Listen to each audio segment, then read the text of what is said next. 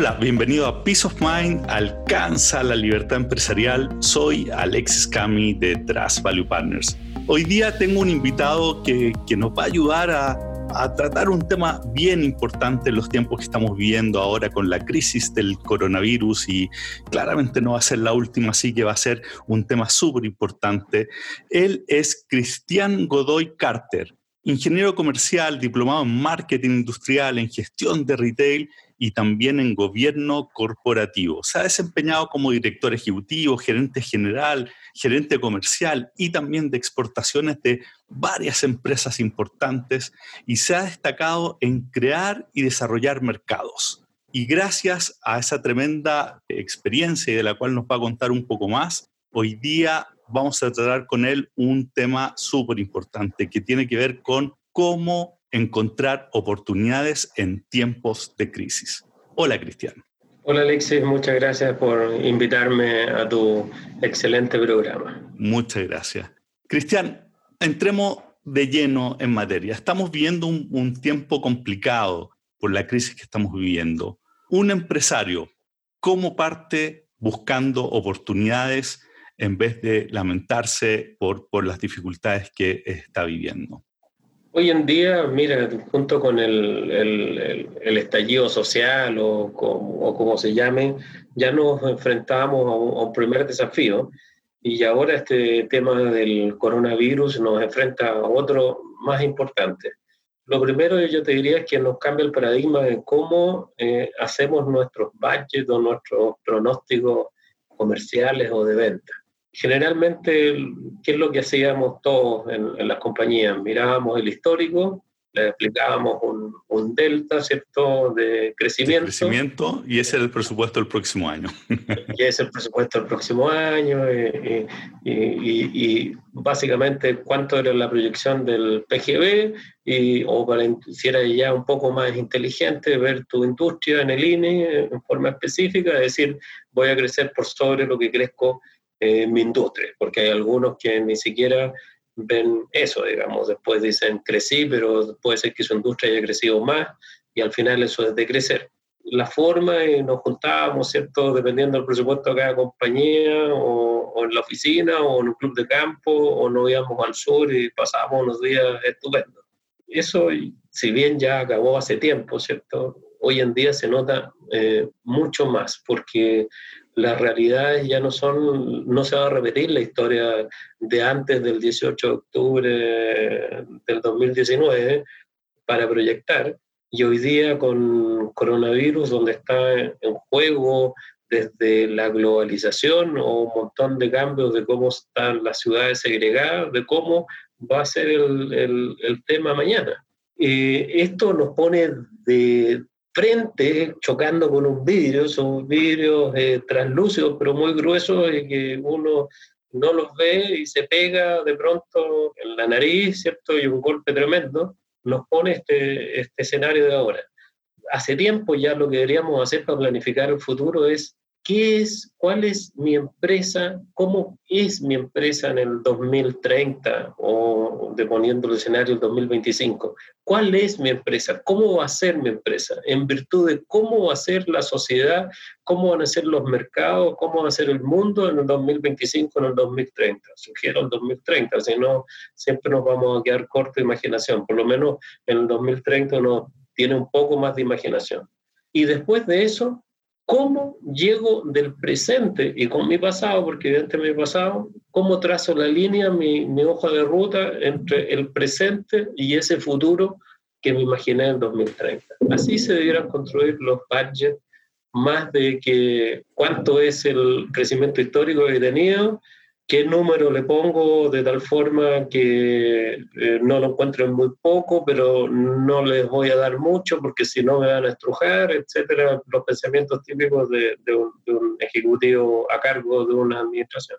Mira, lo que estás diciendo es como música para, para mis oídos, porque justamente como hemos estado planteando nosotros que hay que hacerlo, eh, a esa imagen que tú hablas de varios años más, eh, nosotros le llamamos el norte de la empresa, nosotros sugerimos no hacerlo a tan largo plazo porque cuando es muy lejos como que, como que se ve tan tan lejano que, uno dice, bueno, más adelante me voy a preocupar de, de hacer las iniciativas que hay que hacer. Pero efectivamente es imaginarse la empresa y después construir las, las iniciativas que nosotros llamamos el RIE, el Roadmap de, Iniciativas Estratégicas que nos va a llevar del punto actual a esa, ese norte de la empresa en X años más. Pero la pregunta, Cristian, es quizás llevándote un poco, a un poco más de corto plazo, cuando estamos viendo cambios como el que estamos viendo ahora, en donde, en donde hay cambios de paradigma, donde están cayendo supuestos bien importantes, ¿cómo lo hace un empresario para,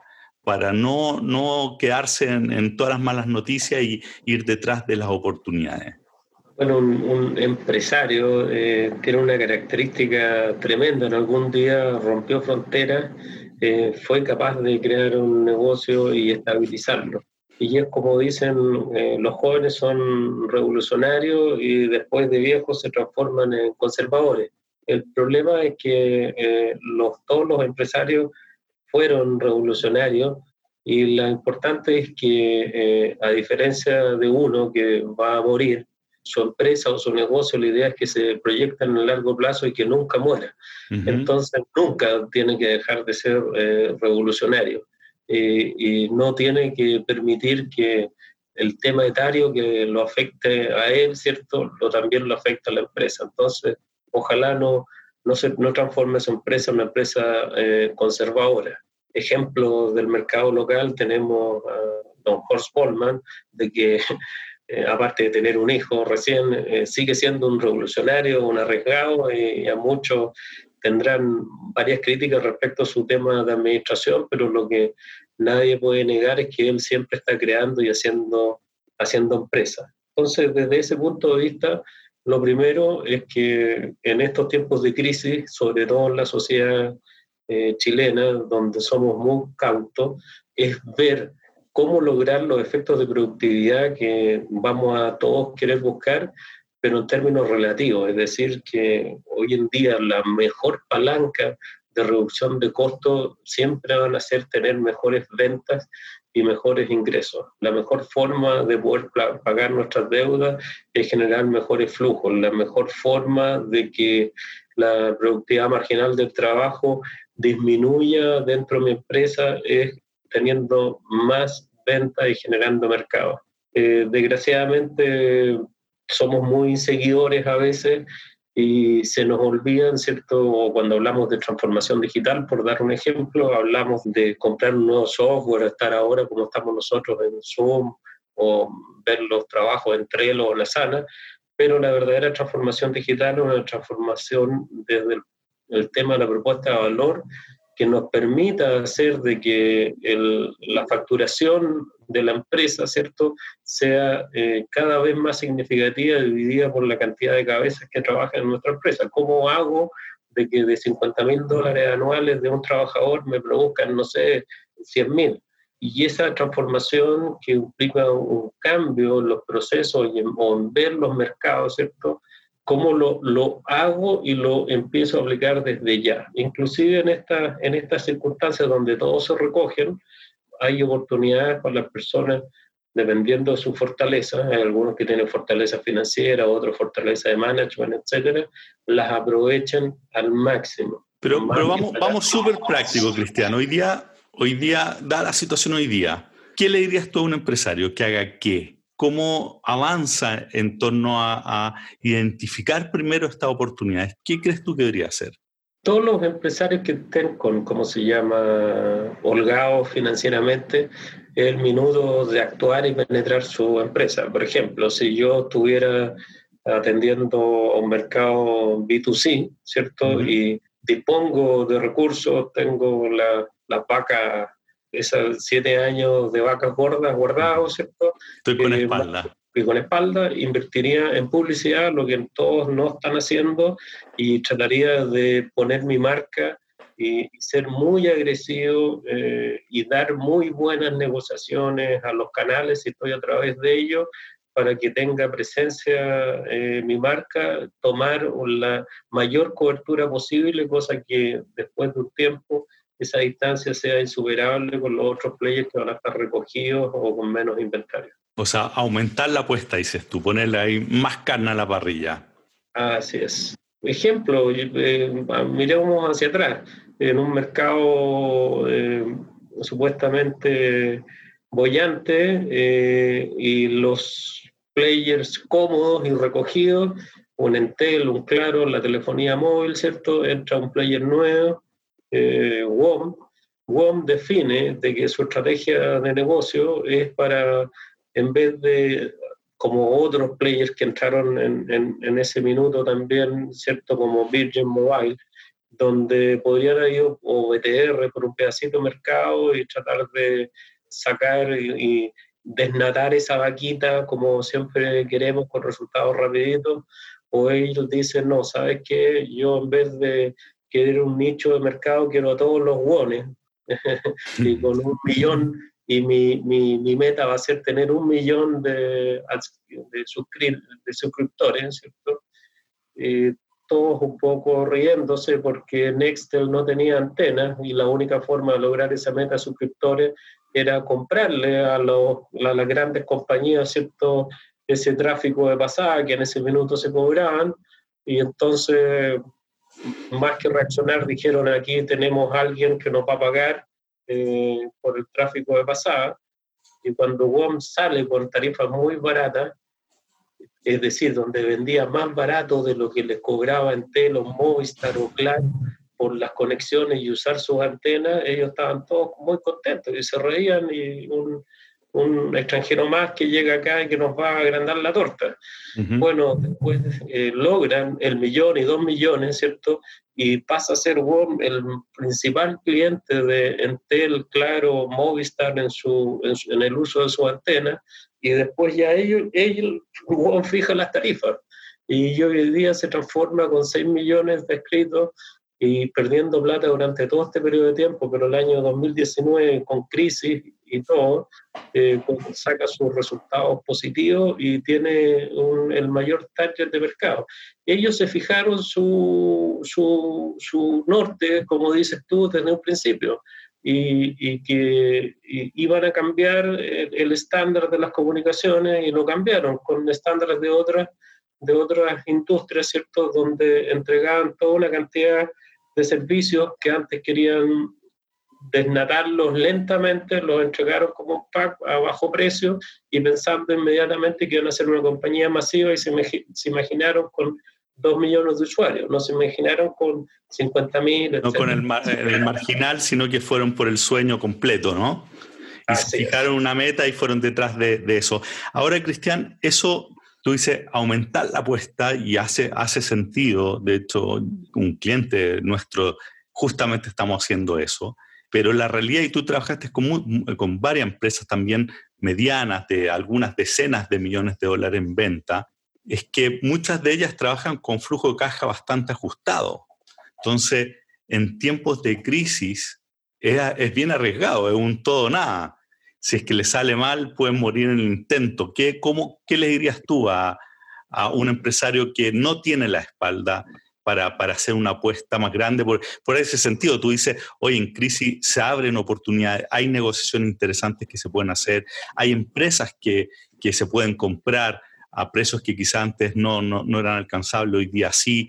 En algún episodio hablamos, incluso hay talento que probablemente va a poder captar que antes no podías captar hay oportunidades definitivamente en ese, en ese ámbito, pero cuando, cuando estás apretado de flujo, ¿cómo lo haces para detectar oportunidades en, estos tiempos de crisis? Bueno, ya voy, voy de lleno a la, a la segunda opción, ¿cierto? ¿Cuál es, mi, ¿Cuál es mi oportunidad si es que no tengo, no, no tengo esas espaldas? Es súper importante, los budgets en generalmente también son abordados de manera bastante sencilla en un estado de resultados eh, sencillo proyectado, pero lo más importante de un budget son los movimientos de las cuentas del balance. Cómo, ¿cierto?, mis incrementos en venta me van a implicar un aumento en las cuentas por cobrar que tengo que financiar, ¿cierto? Cómo me van a implicar mis inventarios en tránsito, los aumentos, la rotación de inventario, etcétera, etcétera. Entonces, las proyecciones de estos eh, budgets eh, de resultados tienen que ir acompañados de de las proyecciones de las cuentas del balance para ver cuánto me va a costar, y el Excel da mucho, digamos, pero tener una idea clara de cuánto me va a costar y si tengo las posibilidades para abordar ese crecimiento o esa apuesta en términos de, de, caja eh, o de necesidad de capital de trabajo, si dispongo o no dispongo, dispongo del patrimonio. Si dispongo o no dispongo los niveles de deuda adecuados para poder responder en un tema de entonces ya ahí entramos a temas muy específicos, pero pues, mi patrimonio en qué se basa, en activo fijo o en cuentas de, del activo circulante, la calidad de mi inventario es perecible o no, etcétera, etcétera, y en virtud de eso mi financiamiento de la banca es de largo, de corto plazo, con cuánto me puedo apalancar con los bancos, etcétera, no, no, cada caso es muy específico, entonces evidentemente que el budget también implica ser bajado con cuántas personas voy a, voy a, voy a trabajar eh, y, y, con hitos. ¿ah? No es eh, este crecimiento, como te digo, del 10%, también tiene que ser eh, bien mesurado. Si yo no tengo, yendo a la otra parte, si no tengo, ¿cómo se llama?, posibilidades de, de, de flujo, estoy restringido, estoy con niveles de endeudamiento eh, súper agotados o quizás estoy muy apalancado, tengo que este, este tipo también hay un, hay, un tipo de oportunidades para hacer eh, negociaciones, a, aprovechar de financieras con, la, con las eh, circunstancias que se están dando. Ya vimos cómo el Banco Central bajó la tasa de interés a un punto, ¿cierto? Van a haber flexibilizaciones, etcétera. Entonces, lo primero en una compañía que estuviera con problemas financieros y que tiene que enfrentar este desafío comercial es tratar de estructurarse eh, de la mejor forma para poder afrontar las oportunidades que puedan tener en su, en, en su mercado. Sin duda que gran parte de las oportunidades van a pasar por, por tratar de digitalizar su, o lograr negocios eh, en, en, plataformas e-commerce, inclusive en el, en el B2B. Mucha gente dice, no, si esto es solo para el B2C, no, en el B2B hay muchas oportunidades en, en el cierre de negocios y tratar de maximizar su oferta a través de Internet, que le va a costar más barato, y ver qué valor agregado se puede capturar de otras industrias. Yo diría que eso es súper importante. La receta para es muy, es muy difícil. Cuando estás hablando de otra industria, ¿a qué te refieres? A veces nosotros estamos y, vemos eh, que hay comportamientos ¿cierto? Eh, de otras industrias que son interesantes para rescatar la propia. ¿no? Generalmente eh, la miopía es que si yo estoy en la industria de los alimentos, ¿cierto? Veo a todos los players de los players de alimentos, pero de repente pueden haber eh, players de entretención, ¿cierto? Que me pueden permitir eh, sacar conceptos que los puedo aplicar a, a mi industria. Eh, Por ejemplo. El caso, para ejemplificarlo más y que la gente tenga, lo pueda entender fácilmente, el caso de Circo du Soleil. Circo du Soleil, ¿cierto? un circo, un espectáculo circense, que toma algunos temas de los circos, las industrias tradicionales, pero el tema de los circos tradicionales tenían animales, ¿cierto?, de mascotas, tigres, elefantes, etcétera, lo cual ya en los tiempos de hoy, no, aparte de ser caro, eh, no, no, genera mucho a, nadie ver a los animales siendo maltratados.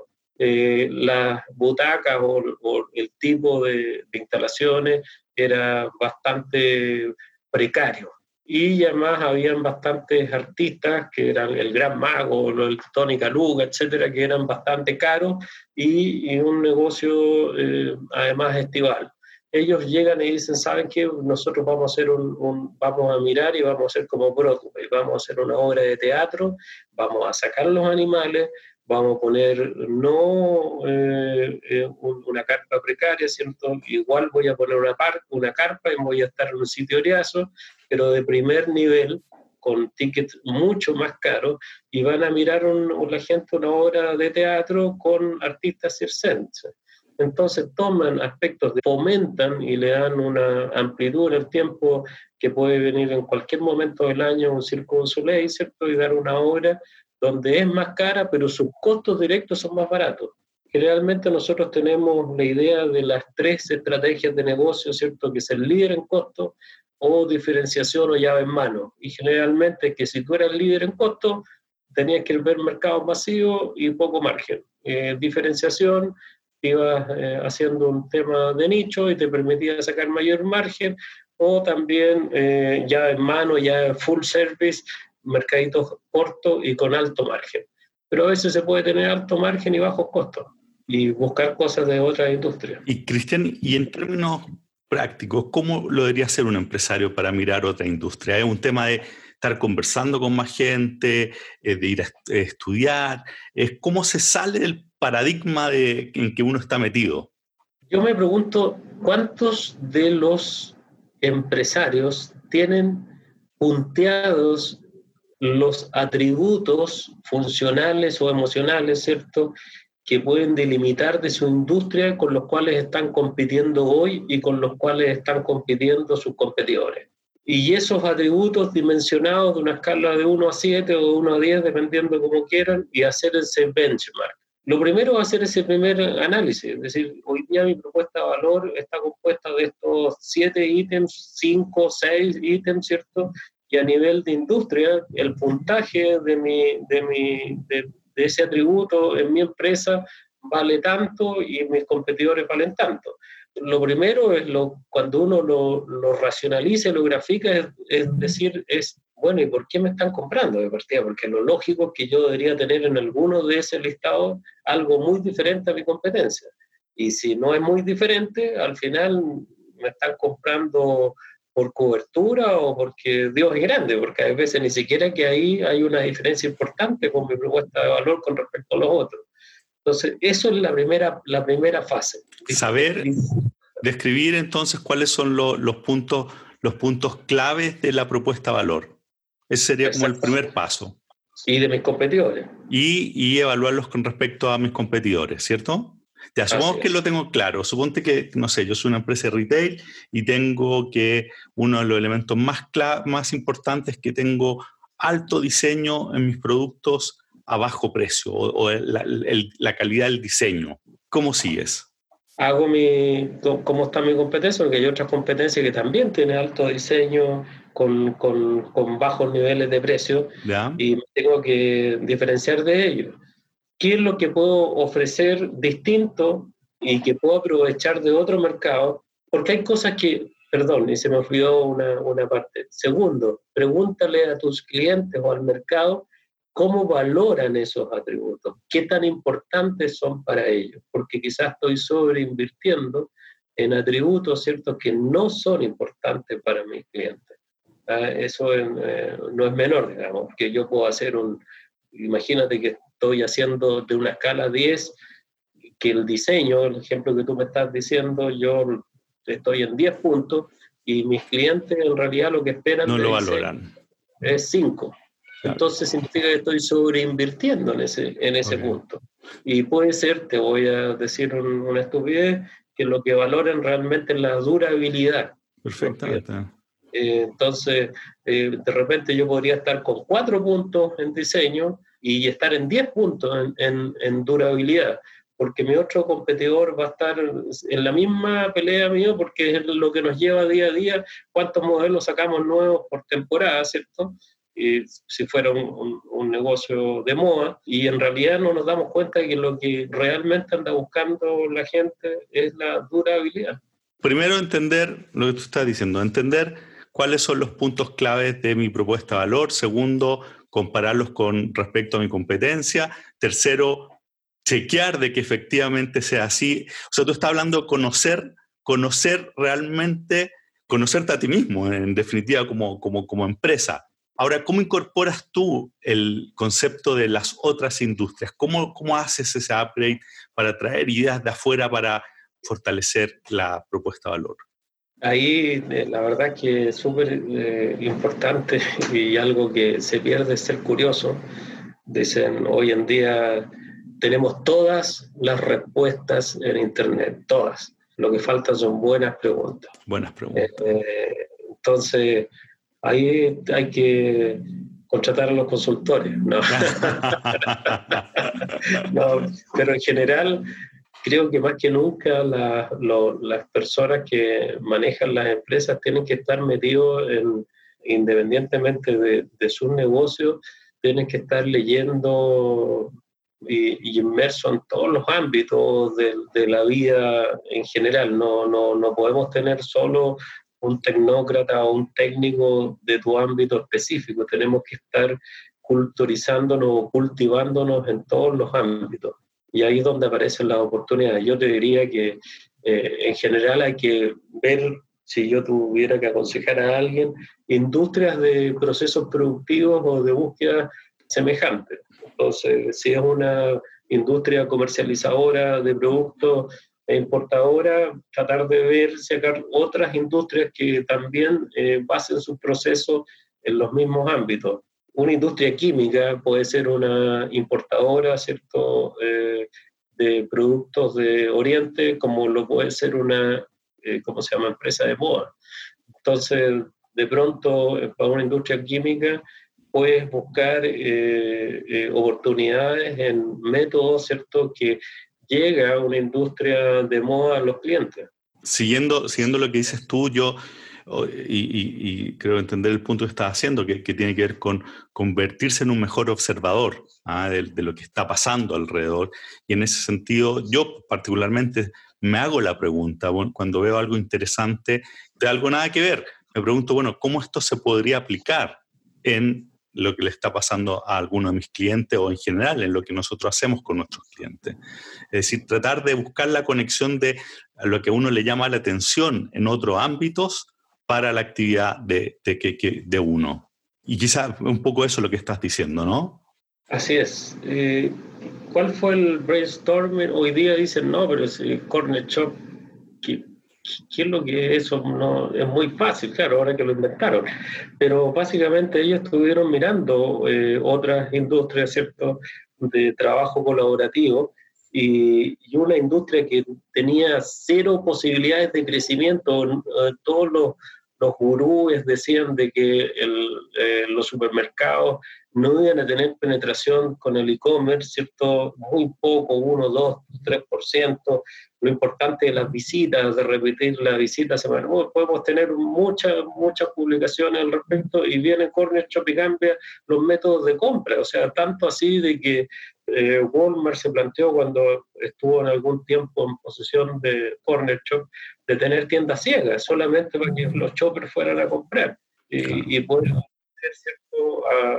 a, un cliente e-commerce. Entonces, ¿cómo desde un tema omnicanal, donde el robot, entre comillas, era el chopper, porque era capaz de comunicarse y hacer los reemplazos cuando correspondía y trasladar con un servicio muy expedito y customizado la mercadería, y cómo Corner Shop se, remunera más que pensando en cobrarle eso al cliente final, en los rebates que pueda alcanzar con el supermercado, donde cada vez empieza a ser un, un, cliente más importante, demuestra de que eh, hay cosas que están metidas en las industrias y que ellos supieron aprovecharlas, por mayor rebate, participaciones, y hoy en día vemos como Uber ve de que el tema final, ¿cierto? que era el traslado con, con la renta automóviles, es cómo le doy flujo a mis conductores con,